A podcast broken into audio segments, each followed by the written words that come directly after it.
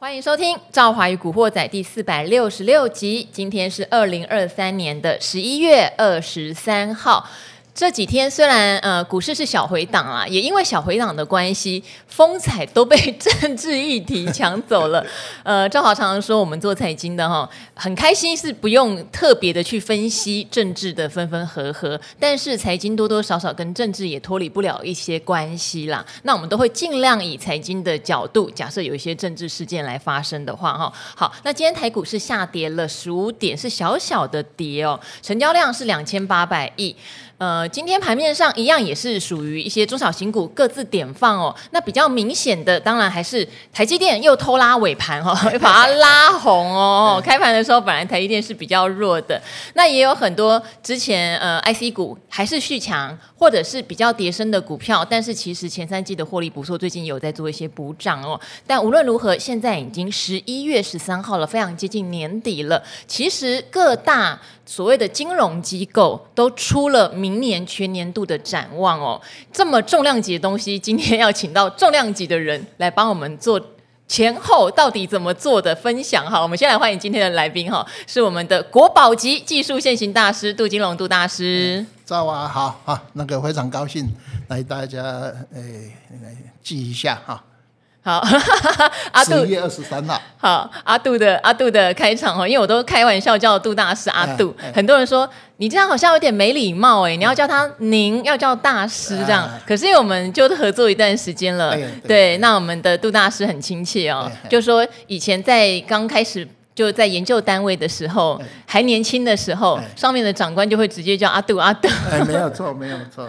好，所以后来赵华就没大没小叫他阿杜哈。好，阿杜大家都都知道，他如果来上我的电视节目的时候，都会带长达六十年的线图，很厉害哈。所以他对过去历史的观察跟未来前瞻指引，他都很清楚。我先来讲一个历史的观察，因为最近台股一波涨上来，涨了快要一千五百点，对，很多人都。会觉得，呃，不管是美股的涨带动，或者是台湾有自己的选举行情，哈，这个其实杜大师有很明确的研究，有说过，确实哦，总统大选前都有选举行情，但不会涨到选前那一天。对，那因为一般来讲，我从开始研究总统选举行情，立委选举是从民国八十九年，哎，八十五年，那是第一次民选总统嘛。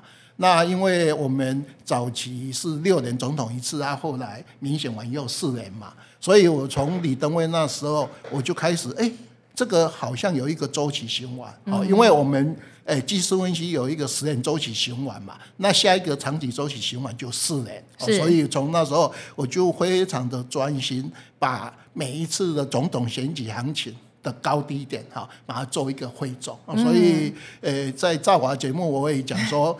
按照以前的统计资料，是大概平均四十五天，诶，大概涨了诶二十趴左右。哈，那像我们今天录音的时间已经十六天了，对，大概涨九点零五 percent 了嘛。是，所以有的人用技术分析讲说啊，这个日 K D 已经九十几了，九十六已经超卖。哦，说日 K D 有人说过热了，对，过热，啊，叫投资人呢赶快获利，诶，去调节股票。哦，可是因为。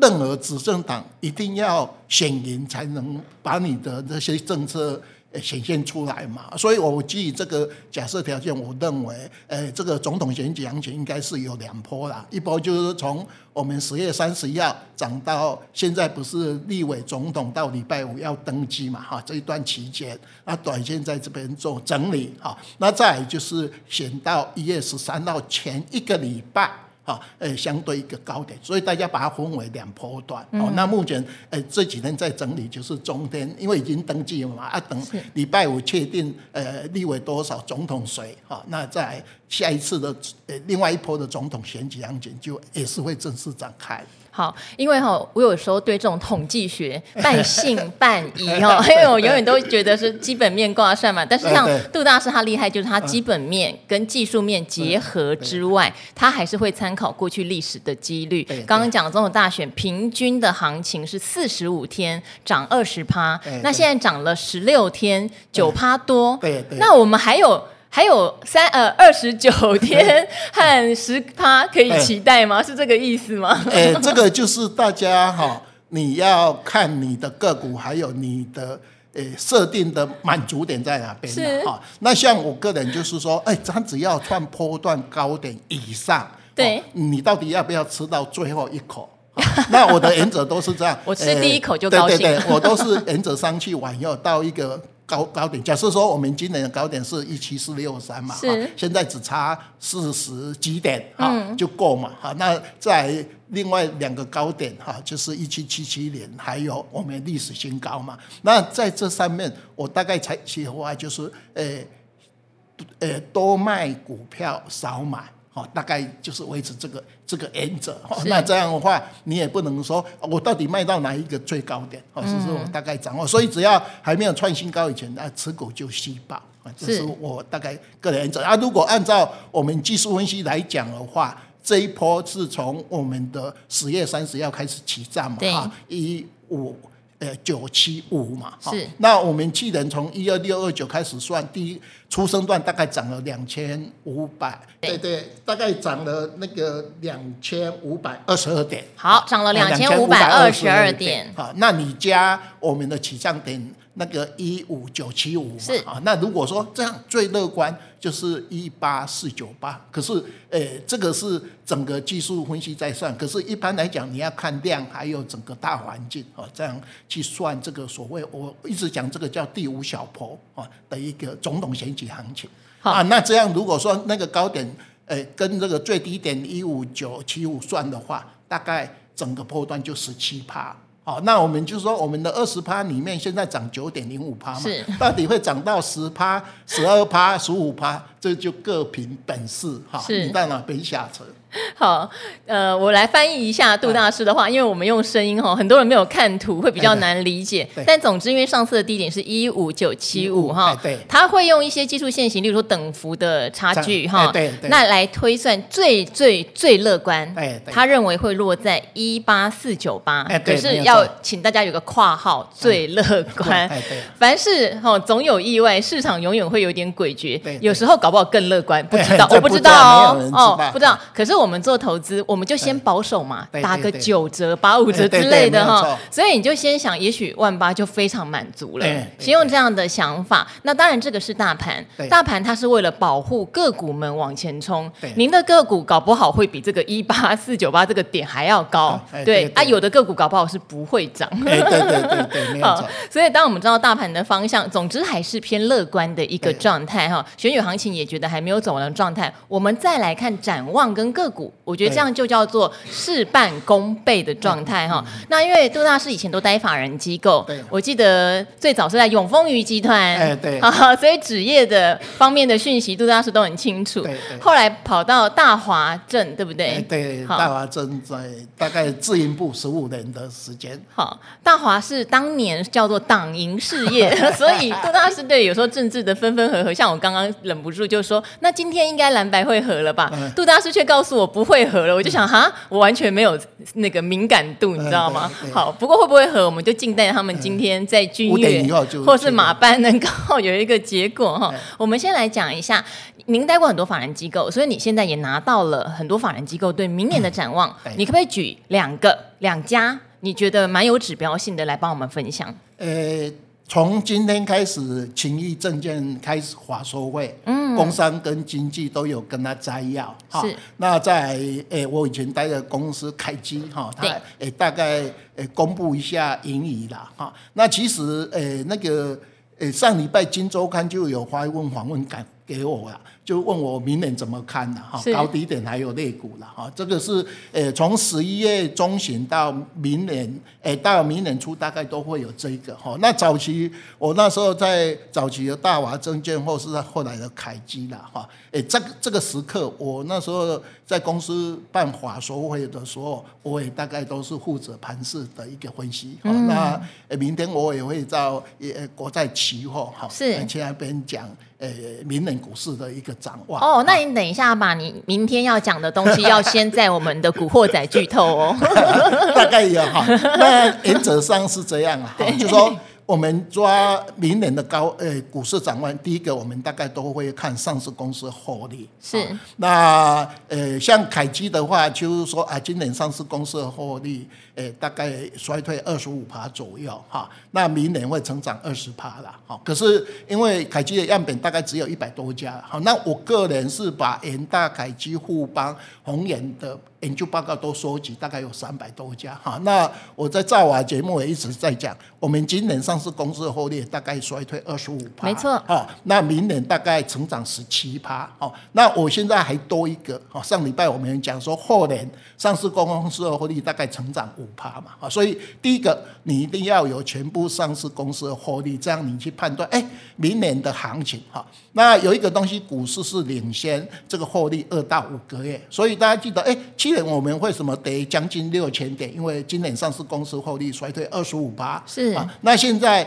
我们录音的时间，今年大概涨了四千八百点。好，因为为什么？因为明年上市公司的获利要成长十七趴。是。那在明年的话，你会看到，哎哎，后年我们上市公司的获利只有成长五趴左右嘛。嗯。所以来讲，呃，跟呃呃十七趴有一个是要呃往下跌嘛。所以我们在估后年的一个。股票市场的话，一定会稍微的涨跌幅会就跟今年就有一个打折，或是说我们大概不会涨那么多的意思。哎，对，不会涨多，因为你获利只成长五趴嘛，是，不像说我们现在估，呃，明年是成长了十七趴。因为今年基期低嘛，对对对。啊，再来我们就会看总体指标，哈，总体比如说我们一般来讲就看呃 GDP 啊，景气对这新到这两个，哦，那一般来讲 GDP，因为我们是呃。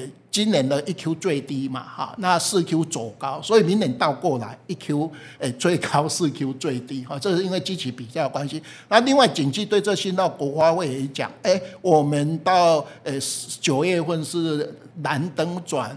环蓝那个环蓝灯嘛，脱离那个石蓝嘛，是的。可是它在估明年的话，认为还是在这个所谓低迷的阶段盘整，虽然不会蓝灯，可是不会马上变成呃绿灯红黄红灯。红灯的一个这么强劲的一个反弹，哦，所以他认为有点像是美国一直强调会维持高利率一段时间，就是像黄蓝这种状态，也许又会一串。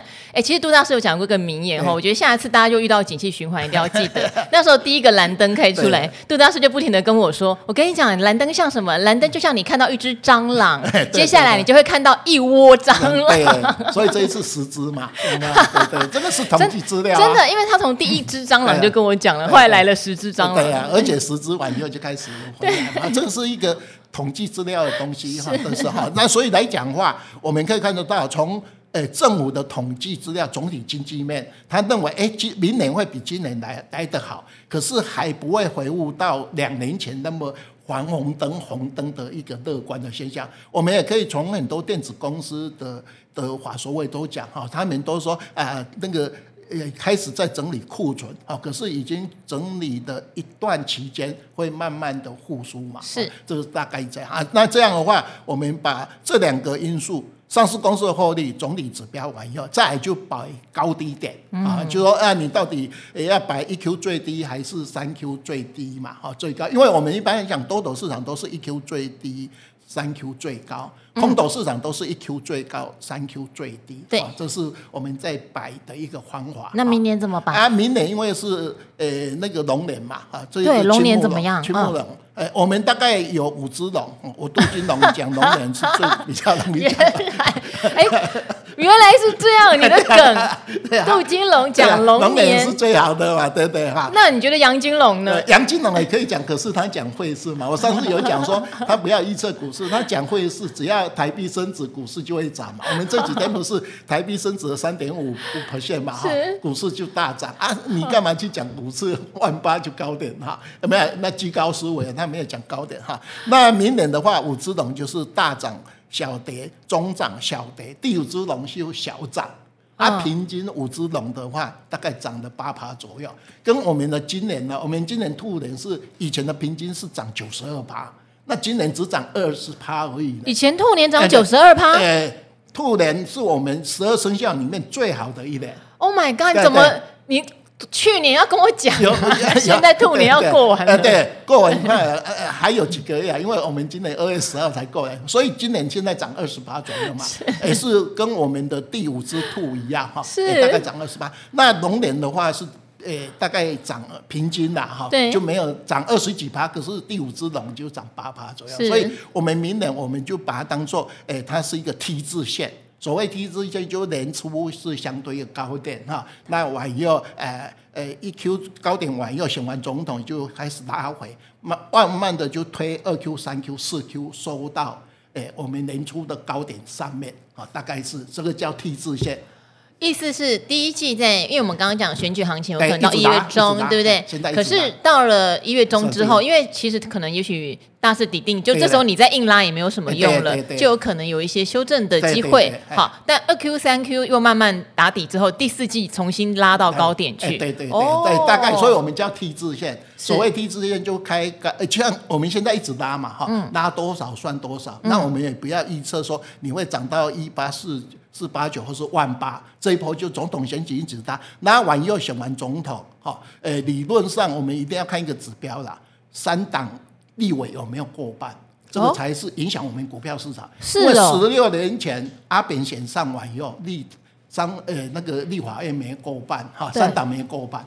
就很多政策就会，所以我们看到这一次总统选举，你要看那个立委三党有没有有没有一个像以前马英九独大嘛哈，这一次小英诶那个民进党独大哈，那一般来讲，我们一月十三号晚以后，我们不知道谁总统会选上，另外最重要的是立委是。有没有一个大党把它过半。哦，好，哎，这个会牵扯到你的一些财政政策啊，什么政策啊？完以后我们就开始慢慢修正，因为我们这一波也涨了四千八百多点嘛，哈，那也讲到相对近高点。啊，完以后从二 Q、三 Q、四 Q 开始走主升段，就慢慢涨，慢慢涨。那个就是我们讲的说，我们这一波，哎，整个上市公司获利衰退，还会涨四千八百点，有没有？那你明年修正完以后，你就开始涨主升段。一般来讲，我们主升段会慢慢涨，慢慢涨，因为时间蛮长的，好，那投到高点，哈，就是我们这些目前我明天华说会对于诶明年台湾股市的展望就是 T 字线。好，这个是指比较大盘的部分。好，有些东西看起来好像是几率哈，可是其实很科学。例如刚刚杜大师特别提到，你总要政策容易推嘛。好，如果两边在角力，政策卡关，你看像美国那时候，对不对？这个举债上限的问题，弄到国会要要关门，对政府要关门，它就会形成一些不。不安的因素，对，不对？好，所以它很科学，一定要说大家政策推动经济才有办法起来。另外一个科学是什么呢？为什么第一季和第四季我们常常觉得比较会涨？因为像台湾的话，第一季还有好歹有个农历年前的行情嘛，然后接下来放长假了，你放长假，大家当然比较容易卖股票嘛，哈。然后卖完股票之后呢，你会看到，哎。一二月的营收通常就不见得会太漂亮，嗯、因为二月你遇到过年，工作天数比较少，然后就已经比较不漂亮了。那进入到三四五月又是传统的一些拉货的淡季，嗯、业绩也不漂亮哈。所以为什么二三季刚刚杜大师特别讲，它的股市就不容易大起在这两季里面。嗯、可是到快要第三季尾，像今年你也看到嘛，然后苹果在拉货啦，消费电子在回温了啊，嗯、对不对？第四季又是很多传产原物料拉货的旺季啊，嗯、所以你又预期业绩会好，股市就上去。所以你说它科不科学？其实也很科学，其实也很科学，只是这。中间也许会有一些黑天鹅来乱，那就没办法哈。要不然明年的话是一个成长年，这个毋庸置疑。只是成长的力道，呃，后年会再趋缓一点点。所以有时候你不只看一年哦。但是这边来了，刚刚讲的都是大盘，在产业的部分你还没讲呢。产业有没有也有五条龙可以讲？比较没有，因为现在只有那个电子业啦。早期的话，我们第三大循、第四大循环是金融业，那时候就金融业，金融业就有。所以我那时候从永红宇为什么会被选到去筹备永信证券的，跨到证券业哈？就我可能名字叫杜金龙，因为那时候我们的呃呃呃主流股就是金融嘛，哈，就说我们前两个循环是塑化嘛，是南亚啊，后来金。那从第五大循环就是我们现在电子股哦，所以像兆啊大概都是电子股里面很专精的嘛。好，那这个就是诶时代不一样的东西。好，那我们上次在那个呃理财达人秀我们有讲，我有一百一十四年的这个 EPS 嘛，还有一百一十三嘛。对，那从一百一十三里里面成长十七八里面，像凯基的研究报告也是科技股成长大概二十几趴，船长股成长七趴嘛，那平均大概呃成长二十趴嘛。好，那电子股里面我们大概呃呃那时候跟他分析哈，半导体。零组件哦，还有周边设备哦，这个网通这几类股大概成长幅度会比较高一点，因为你十七趴传产股更低嘛，哦，所以大概这几个类股，所以像今天那个。第一家勤益的法说会，他也只估上半年看到的类股，大概七大类，也是大概这几个啊，半导体有关通信啊这些类股，都是电子为主，是不是？哎，他至少一定要讲一下金融啊，因为这个为这样等于没讲啊。哎，对，可是一般的，因为你对外法说会，你不可能哈偏爱很少数讲说我今天节目压压那个类股啊，他还是会稍微带一下类股的。可是，哎，以前大概研究报告都会把个股推的哈，一般像以前凯基大概都会凭看好的类股里面，呃，大概抓一个差不多十五档左右哈，大概每个，所以从今天开始，大家哈，呃，很多的证券公司投信。大概都会做法收会，对，啊、现在涨的话我们叫法收会啊，去人空头叫法会，不要看啊。所以目前第一家已经出来啊，那大家可以呃去看一下。那另外凯基它只是把呃传产股、科技股的呃明今年、明年的盈余哈。做一个概估哦，那我我的样本是比它多一百一十四人的样本，因为我每天早上都在把各个上市公司的呃这个研究报告贴进去，所以大概每天大概花呃差不多三十分钟的时间把这个弄，所以我大概每天都都知道我们现在呃一百一十三年一百一十四年的获利的成长情形。嗯，好，所以有时候哈。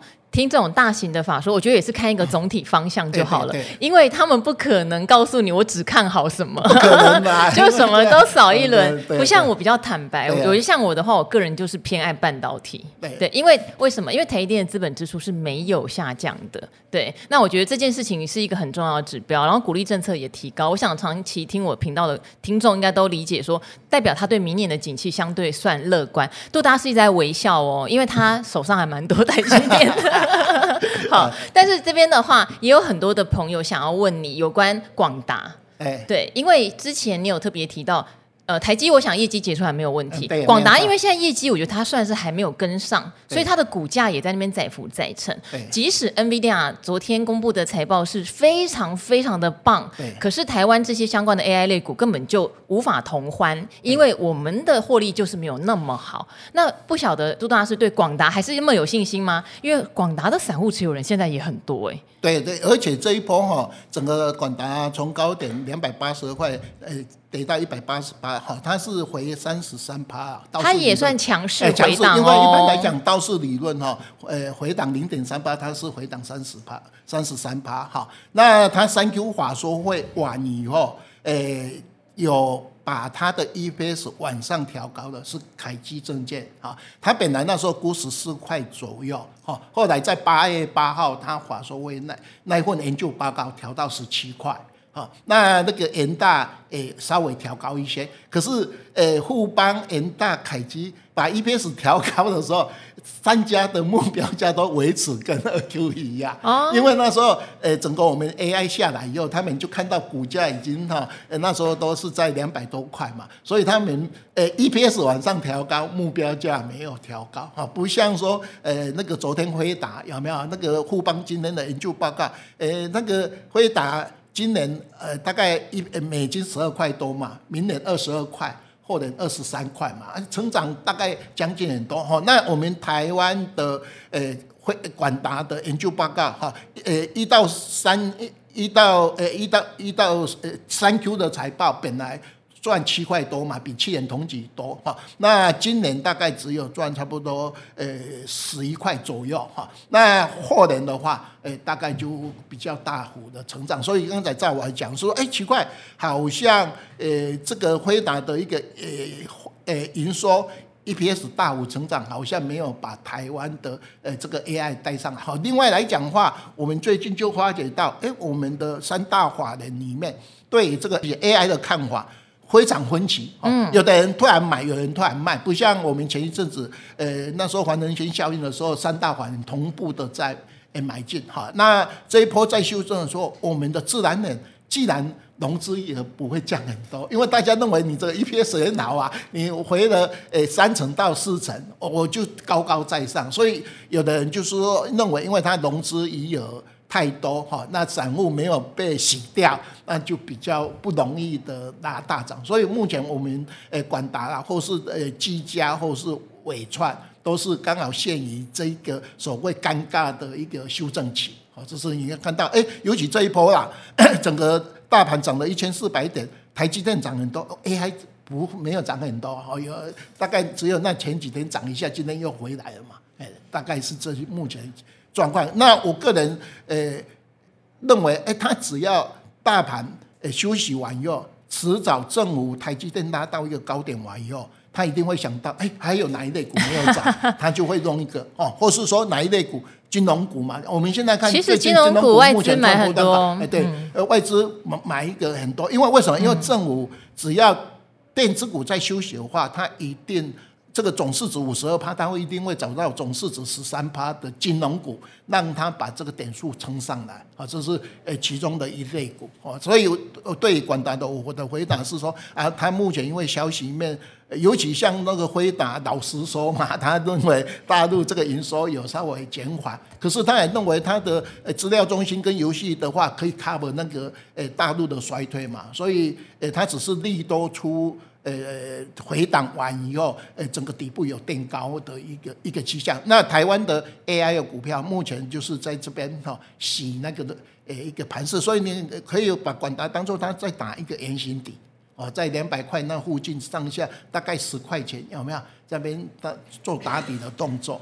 好，所以的话可能需要一点时间啦。对对对。好，那不过杜大师他很厉害哦，因为每次你都会去找那个趋势上已经转强势的。其实如果大家今天是比较偏重在技术面的研究，常常会发现，不管是杜大师或是朱老师，都会蛮强调一件事，就是你的形态还是要做好。对对。就是你不要一直去猜说它现在已经够低了，它好像在打底呢。好，有时候你真的不晓得它要拖多久。我现在要先强调一件事哦，就技术面来说。他们都会比较喜欢已经明确有强势或是趋势出来的股票，好像我这种喜欢等的人就不一定了 哦。所以每一个人的投资属性是不一样的。那杜大师看现在的盘面上，你觉得比较强势出头的产业有哪些？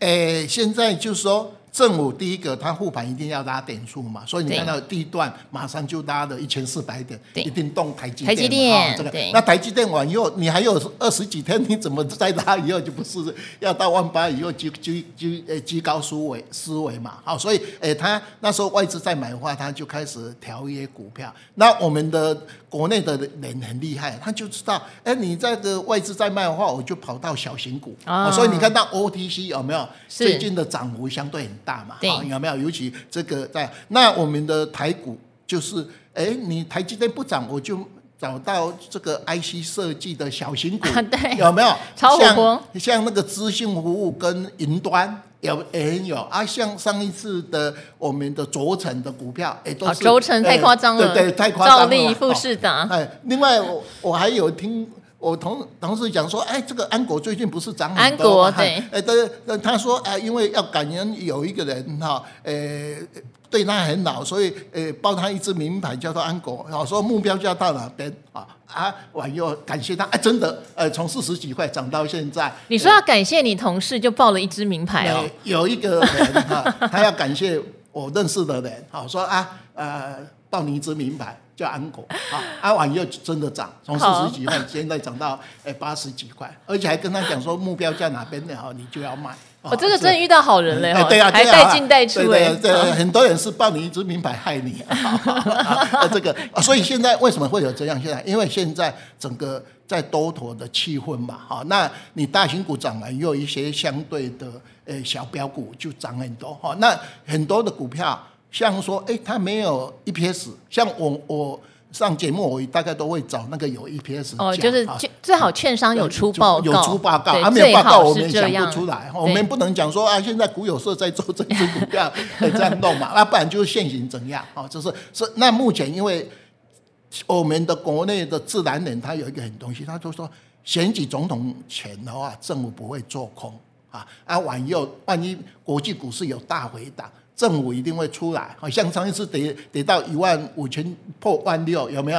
呃，那个主委不是出来就跟你讲一些呃安安慰你的话嘛？哦，这个是大家在还有这一个多月，因为有总统选举行情，以前更过分，主力的话都是在总统选举行情，让那家公司呃违约交割啊，完又很多的银行倒啊，让公司来让政府来救。以前很多的那些主力股是更可可可怕的，那是比较多年前的事了。哦，那现在还好，现在是说我做那个类股嘛，啊，这一个类股，所以目前我们大概这两个在做一个杠杆的一个动作。所以你看到最近，只要大盘台积电不涨，或是大型股不涨，其他的小型股就活蹦乱跳，而且涨幅非常的凌厉，破了就涨停板，破了就涨停板。好，最近很多的小型股涨停，但他们的获利其实没有很好，欸、没有，而且好像没有写研究报告抓进去关 A 关 A 大位，啊 A 没有 A 没有 EPS 的话，可以随便，欸、他要找呃呃拉到哪边嘛？好，没有 EPS 反而可以无限上纲，这个就很考验每一个人操作的习性哈。虽然可能大家也听我讲讲到腻啊，像我如果今天听到一个好，刚杜拉是说有人报名牌，我常常跟大家说哈。投资很多人的第一步都是听名牌，包括我。我跟你讲，包括阿杜，虽然阿杜自己会整天做研究，没有错，可是也一定会有人跟你说，阿杜，我跟你讲，有一档怎么样怎么样，很不错的，可能阿杜就回去做研究。那我也是，所以听名牌，我觉得问题不大。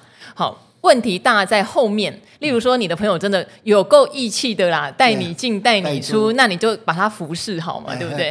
再不然你可能就要先理清你自己是哪一个门派。有的名牌超会涨啊，好像最近预创不是一直在涨停吗？可是每次讲到预创，我都不敢买，为什么？因为预创它很多元哈，好听是多元。讲比较那个就是有点变色龙哈，现在讲元宇宙哦，我我也我也元宇宙，我现在长记忆体哦，我我我记忆体 对，然后现在讲什么 AI 哦，我我 AI，所以我就觉得呃，我有点看不懂，但是主力好喜欢它，每一次拉它都是就是涨停板这样子，很快，对，好，所以。有聪明的朋友就很喜欢做它，因为他知道只要有一个题材搭上了的话，就会有行情，就沿着技术线行做，可能守前一天的低点，守三日线都好。那像我听了就会知道它可能会涨，可是我不敢进去。好，所以我们都会听到很多名牌，但是怎么消化它，大家可能要自己做点功课或了解自己啦。最后。我还是要再预告一下哈，因为我们的好朋友 Jason，大家如果有听赵华与古惑仔会知道，这两天我都在工商服务这件事情。因为明天哦，就在明天的中午十二点之前哈，赵华有接受了一个 Jason 好好聊这个 Podcast 频道的专访，这是我第一次接受别人的专访。坦白讲是这样哈，因为很多人都说希望听听看赵华对一些投资理财是怎么培养成现在的一些素质、专业或头脑，以及我有什么看法。假如我今天是个很没有钱的人，我很急着获利，我该怎么做？其实 Jason 因为他自己本身并没有非常的钻研投资，但是他常常笑说他傻人有傻福，他的资产就交给买主动基金，而且他的方法就跟我讲的一样，他是看到大跌就加一点，今年的报酬也超棒哦。所以我们分享了很多，如果你是一个股市新手，你刚入门，你觉得你钱不多又很急哈，你要怎么克服？那到底投资对人生的意义是什么？我觉得都是很值得一听啦。所以大家如果想要听听，赵华第一次接受别人的专访的话，记得先去订阅这个 Jason 好好聊的 Podcast 频道。那我的赵华粉丝们真的很给力哦，他的频道排名现在一直往上冲。那我们就看一下可以冲到什么地步，好不好？哈，帮他一臂之力哦，让他们知道河粉真的很威啦。哈，好，那今天谢谢杜大师哦，那我们也跟古惑仔的朋友说拜拜喽。好，拜拜。谢谢各位。